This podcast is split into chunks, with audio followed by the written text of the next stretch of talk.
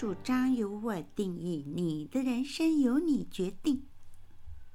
Hello，大家好，欢迎回到 Dr. fay 杨曼芬的独身主义。本周性骚扰议题发酵，老师前头也有说过，老师以后会来谈性骚扰。既然这周性骚扰议题这么热门，老师就来聊是非、论是非，看看。这场鸡排妹被欺负的罗生门前因后果为何？凡事必有因也有果。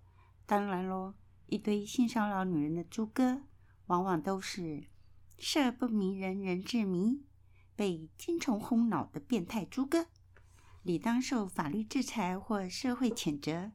这里的性骚扰，指的是跟踪、尾随、偷拍、偷摸、开房枪。吃臭 吃臭豆腐，吃豆腐等等。那意图性猥亵或者性侵害的重大情节，我们今天就不讨论了。这件事显然是男人想要趁着酒意吃吃豆腐，或者是偷摸一下，想说又不会怎样。可是女人可不这样想，这是真的吗？鸡排妹在脸书揭露说。他在一月底主持尾牙的时候，尾牙活动的时候，被厂商老板开黄腔调戏，内容你们在他的脸书或者新闻上也都看到了。老师 Dr. Faye 就不再赘述。这个老板非常的恶劣，还逼着说要跟他亲嘴嘴。结果鸡排妹说，他为了呼应现场的尾牙气氛。还有说不要让那些员工失望，他勉为其难的做了。活动结束后，还被歌王翁立友袭臀，这件事情引起了轩然大波。被影射的翁立友也立马发表了声明，说平日活动都有女助理随身跟着，预防粉丝骚扰，同时记录，意思就是说绝没这件事。翁立友的老朋友杨秀慧。也跳出来说，他是个很有分寸、很害羞的人，不敢相信他会性骚扰女人。关于翁立友到底是怎么样的人呢？Dr. 费可以作证，各位可以去翻我的脸书，二零一五年十二月十六日。OS 老师脸书跟粉专都没有认真经营啦。当晚呢，有好朋友在寒舍爱丽酒店举办。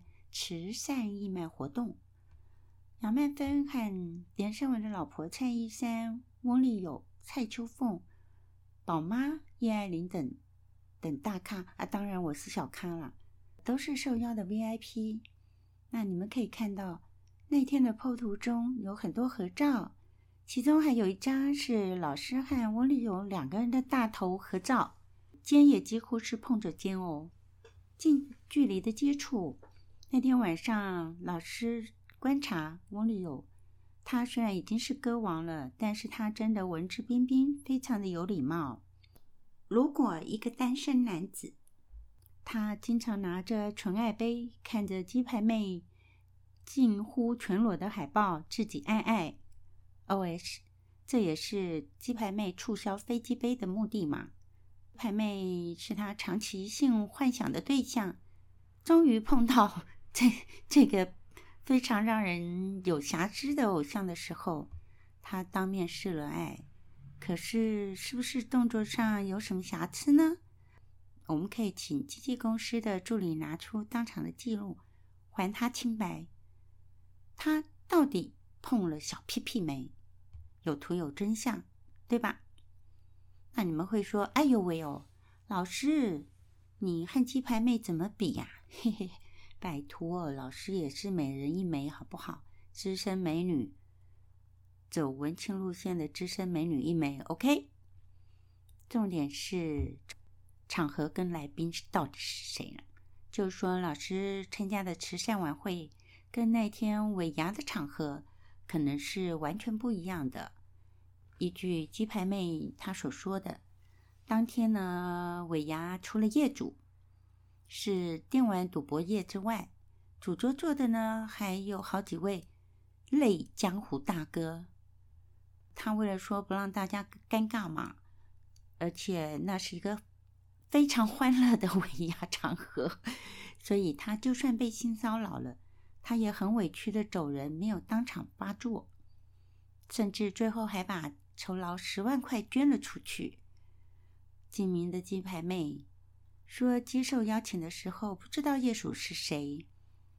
我们很简单的想想好了，不必唱歌跳舞，说说话，主持费两三个钟头就可以拿十万块。出手这样大方的金主，要是姐哦，就是要是 Doctor 费，要是老师的话，哎，一定是感激涕零，一定要搞清楚这个人是何方神圣，绝对不会轻易的羊入虎口，自取其辱。鸡排妹在脸书发牢骚，放马后炮之后，就像她卖的摇摇杯一样。天摇地动了起来，先有美女主播跳出来替替大家吧，替所有的女性捍卫女权，替鸡排妹抱平。这个美女主播也是透过脸书对鸡排妹遭到性骚扰这一事提出了自己的看法，还针对鸡排妹的黑粉开骂。我觉得你一脸欠打，所以人人都可以打你。到底为什么要检讨被害人？合理化加害人，直言没有任何人活该要被开黄腔吃豆腐，说的非常非常的正确，应该怕破二姐。那这位主播继续说，他从小到大也常被亏，甚至出了社会也常被性骚扰，也被性骚扰。他没有说长了，被吃豆腐，或是什么莫名的厌女啦、丑女情节啦，全都有的。他说：“他如果有什么成就，就要被质疑是女性优势，甚至是用性换的。我真他擦的，他非常生气的的的的叉叉起来了。粉丝看到这番留言后，纷纷力挺。哎，说那些人真的要反省性骚扰，谁是加害者，谁是被害者，大家要搞清楚。那些加害者真的很不应该。”还有一位吴清代医师专栏也写道：“没料到这种事竟然会受到抨击。留言指责的网友大致分为几个部分：第一种是认为当下没有指责，事后凭什么上网揭露；第二种是说你都卖飞机杯了，被性骚扰有什么资格出来骂？吴医师说自己调试的方式是拥抱自己的特质。”讨人喜欢是我的本事，有人眼红就是他们的问题喽。陈主播和吴医师同时提到的是职场霸凌和性别歧视，但是这些往往包含异性的竞争和同性的排挤。其实这是不在性骚扰议题内的，所以呢，我们就暂不讨论这个啦。接着，陈一和广告小妹。对鸡排妹也都对上了，女人的战争一触即发。鸡排妹在公布歌单欲盖弥彰后，终于终于说出了厂商是谁，那位歌手是谁，还说如果被封杀也不在乎。鸡排妹除了非常悲痛之外，还义愤填膺。俨然是台湾 Me Too 女性主义的先锋。就一个专门研究女性主义、性别霸权的 Dr. Faye，我的客观看法呢？先说性骚扰好了。性骚扰分为好几个面向：言语性暗示、开黄腔、肢体接触的吃臭 吃臭豆腐的 吃豆腐、性暴露、职场的、公共场域的、私人领域的，真是。哎，不胜枚举。前面我们说过，除了性骚扰防治法第二十二条外，卫生部保护服务司定义的性骚扰是这样的：很多男性跟女性谈话时，喜欢故作亲密，以手搭着对方肩膀，拍打背部或拉拉小手，只要对他人实施违反其意愿而与性或性别有关之行为。即使加害人辩称碰触受害人是表达关心，但只要让对方感觉到被冒犯不舒服，而不当影响对方正常生活之之进行，就有可能构成性骚扰。由此可知，界定性骚扰的最重要因素是被害人的感觉与意愿。因此，同样一种行为发生在不同人的身上，可能就是性骚扰与不是性骚扰的区别。如果说彼此有意思，喜欢就是示爱，不喜欢就是骚扰。鸡排妹今天也承认，当医美那个帅哥医师在她穿着丁字裤的屁屁打了一下、摸了一下的时候，她感觉非常爽，是因为她喜欢她暗恋那个医师，真的是双标。再说，她一直说翁立友的手是划过她的背部、她的屁股的，这“划”字非常的暧昧，非常的模糊。到底是怎么个划法呢？既不是性骚扰中我们惯见的掐、捏、摸，而是滑。所以老师对这个“划”字非常的好奇。所以大部分性骚扰或者性侵、性侵犯、性侵害的案件被举发的时候，常常加害者的措辞都是：“哎呦，我们是两情相悦啦。”性别骚扰也算是性骚扰的太样之一。所谓性别骚扰，是指带有性别歧视或偏见的言论，特别侮辱、贬义或敌视特定性别的言辞或态度。例如，女人是花瓶，从来就做不好工作；女人是情绪的动物，碰到事情就只会哭，根本只适合在家里被人养。类似这种言论或态度。如果让对方觉得不舒服、被冒犯，也是一种性骚扰。所以大家都学到了吧？女性意识高涨的今天，每个人说话都要非常小心，不管是男生还是女生。性骚扰到底有没有碰触到你的身体，是很关键的事情。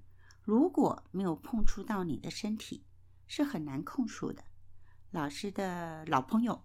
李永兰大律师说：“如果他只是跟踪，或者是 远远的 窥视你，或者是说他只是没事打电话一直骚扰你，因为他没有碰触到你的身体，只是违反了社会安全维护法，最高罚你三千。”接着我们来谈谈鸡排妹郑嘉纯小姐，她是新时代的新女性。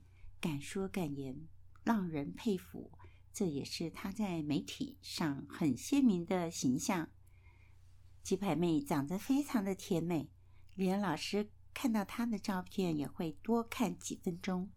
她又拥有三十二一的魔鬼身材，商又高，所以基本上她网络的声量是很大的。她也曾经在日本出过写真集，前年在台湾推出了写真叫。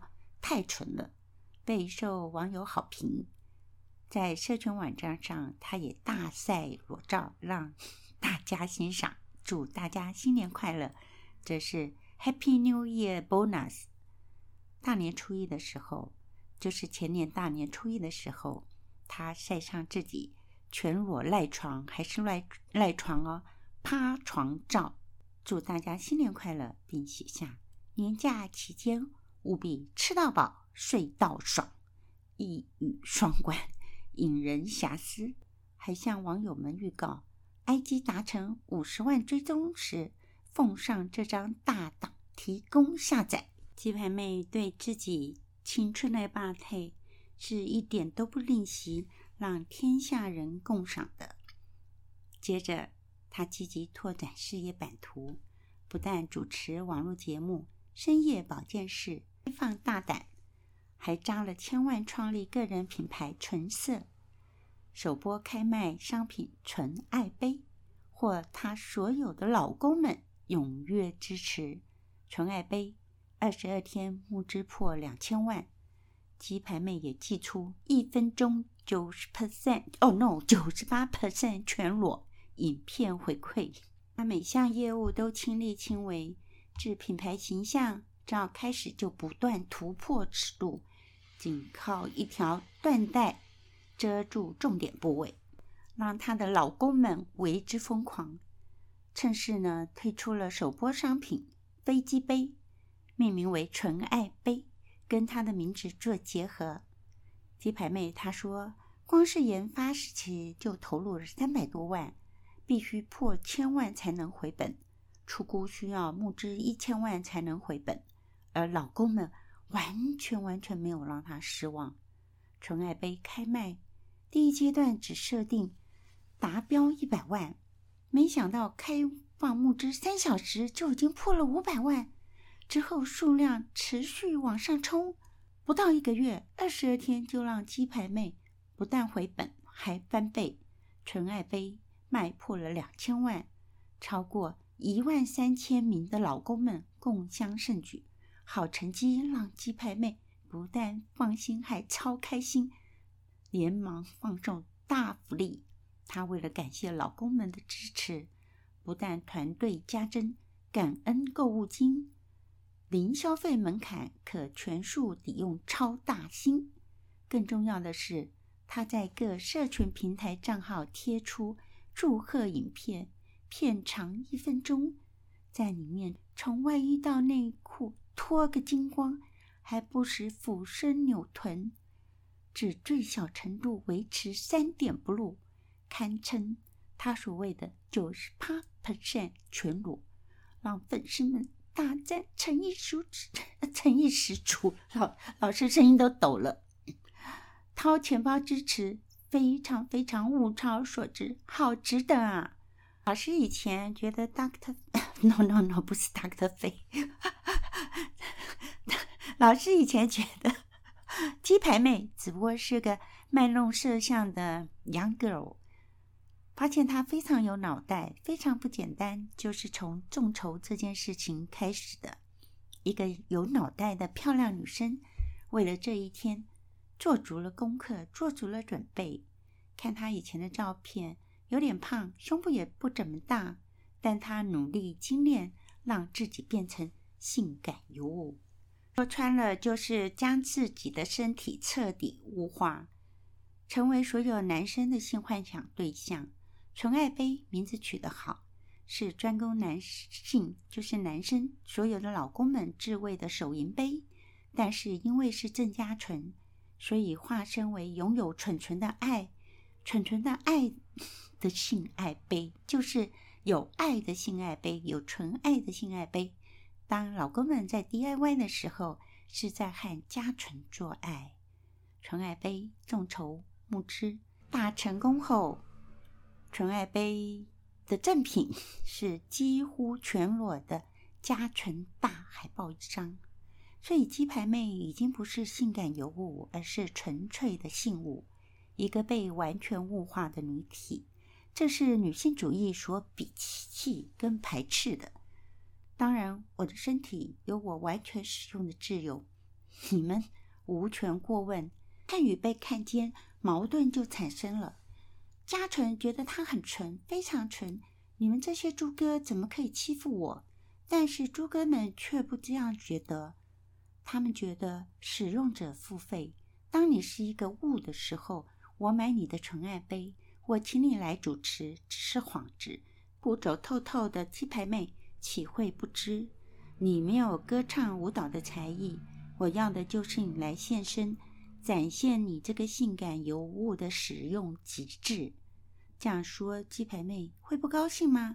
如她早就该料到，而且鸡排妹非常善用饥饿行销，就是我让你看光光没有关系，因为你看得到吃不到，但是到了尾牙这种商业场合，就是 face to face 的人体接触了。我幻想已久的性幻想对象，呃，一个性物这么美、这么性感的出现在我的面前，我能够不起心动念吗？他在那种场合变成一个被调戏的对象，是想当然尔的事情。假想你是穿着套装来演讲或者是主持活动，让人家不动瑕疵，不开你玩笑。几乎是不可能的事。知道鸡排妹当天到底穿什么？因为她脸书没有晒出一张活动照。照她一贯的风格，想象不管他穿多穿少，OS 应该是很大方的展露自己的胴体吧。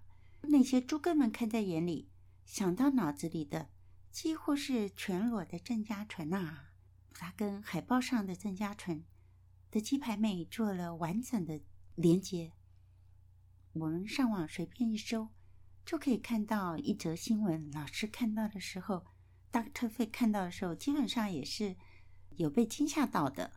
就是去年鸡排妹献上自己几乎全裸，连屁屁湿处的暗黑处都隐约可见的裸照为粉丝奖品后奖励后，有网友说：“那标题很大啊，真想从后面叉叉叉。”这种新闻鸡排妹自己看不到吗？不可能。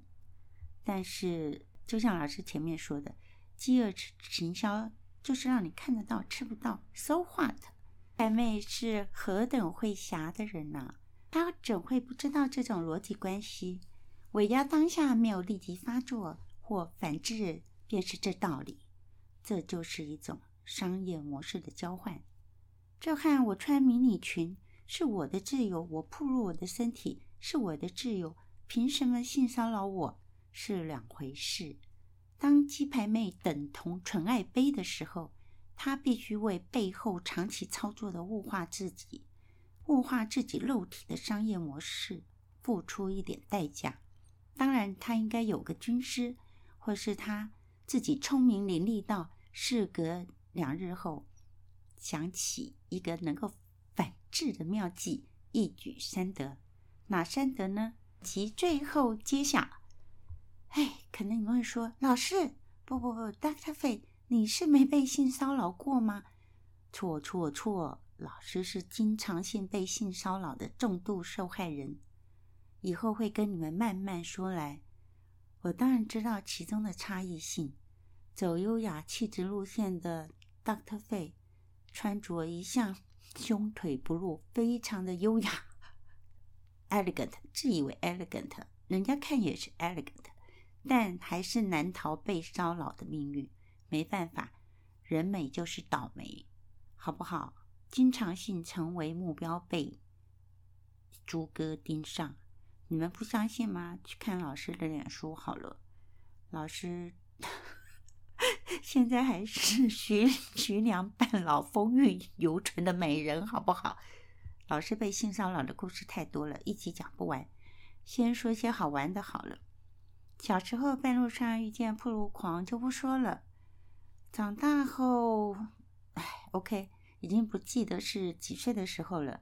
是在戏院里头看电影。乌漆嘛黑的 当下哦，电影院不是都是乌漆嘛黑的吗？剧情正紧张，结果就发现旁边一个男的，他的手不停的在抽动。我的妈呀！偷瞄了一下，原来他正在玩弄他的性器，他的性器官。老师当下非常的生气，就 很大声的说：“你在干什么？”他吓得赶快就溜走了。还有一次在敦化南路上面，远远的看到一个帅哥走过来，我记得那是冬天，他穿了一件黑外套，嗯，头发有点长哦，但是真的长得还挺帅的，那个子也是高高的。然后老师正看着说：“诶，这男的长得还还挺可以的。”突然他到我面前说。把他大衣打开，里面是全裸的，全裸。老师很明显的看到他的鸡鸡，还有他所有的阴毛。不过我真的被吓到了。那一次，第一次嘛，第一次碰到说这么惊人的场面，你对他原来那种想象的美美好的空间，霎时间 坠入地狱。我待在那边好一阵子，没有办法行动。如果是现在的话，我一定会报警。手机拿起来，一一九就报了。可是当时没有，因为当时被吓到了。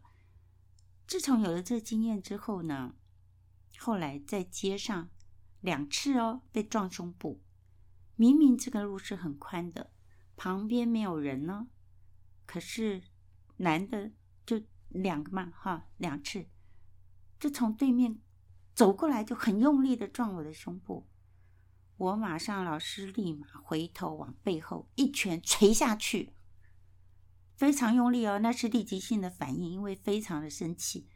结果被打的人就那个色狼，两个反应都是立马跑掉，完全不敢吭声，就练出来的好不好，各位？不过呢，老师这个还不算什么，老师的助理才够强。有一次呢，他就跟我说。呃，那个老板，我跟你讲，我今天搭公车的时候碰到一个大色狼，我坐在最后一排哦。那天好像是有下雨吧？他说，我就看到旁边一个男生，一个男人，一个老男人哦。他说，就是在玩弄他的阳具，玩一玩还掏出来。我说啊，那你怎么反应呢？我就说这么小还敢掏出来。实在太好笑了，给我这个助理一百分。我相信从此那个色狼、那个变态再也不敢掏出他那个可怕又肮脏的的的小东西了吧？但是这些是变态性的性骚扰。那一般性骚扰或者是性侵害的加害人分三类：一是陌生人，二是最亲近的人。三是职场的权力者，包括上司和客户。鸡排妹这次性骚扰案加害人是属于陌生人加职场，但是她在脸书就承认她曾经遇到过很多次。可是为什么以前不揭露，现在揭露呢？所以针对今天的主题，Dr. Faye 总结为：鸡排妹郑嘉纯为本次性骚扰案大赢家。为什么呢？一，他与歌王翁立友够大咖，能震新闻与话题热度。二，贩售纯爱杯，将自己置于性幻想之性玩物险境，杀鸡儆猴以绝后患。三，提升社会形象。鸡排妹不是卖裸照、卖性玩具，而是卖脑袋的企业家。总之。男人不可再猪哥，当今女人岂是好欺负的？Dr. Faye 真的不相信翁立友会对鸡排妹有侵犯的意图，只是鸡排妹不把他当菜啊，他不是鸡排妹的菜。最后呢，我还是希望他能够继续唱他的好歌，我们就来听一首他的心情呀，咦。照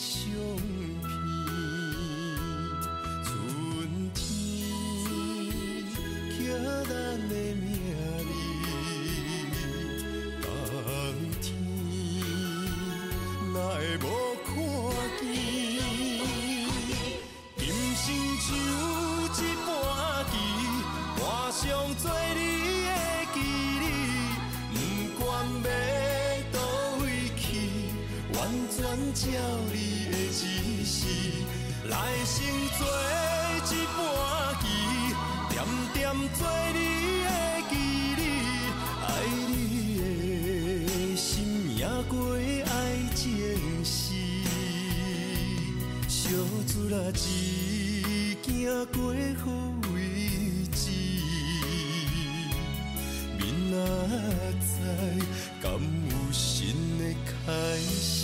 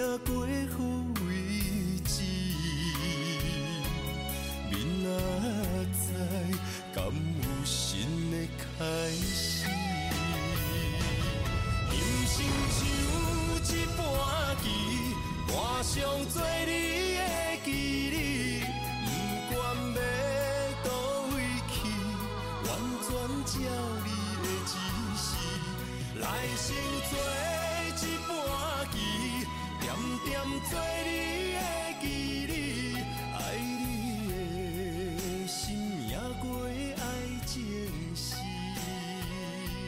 小珠仔一行过好。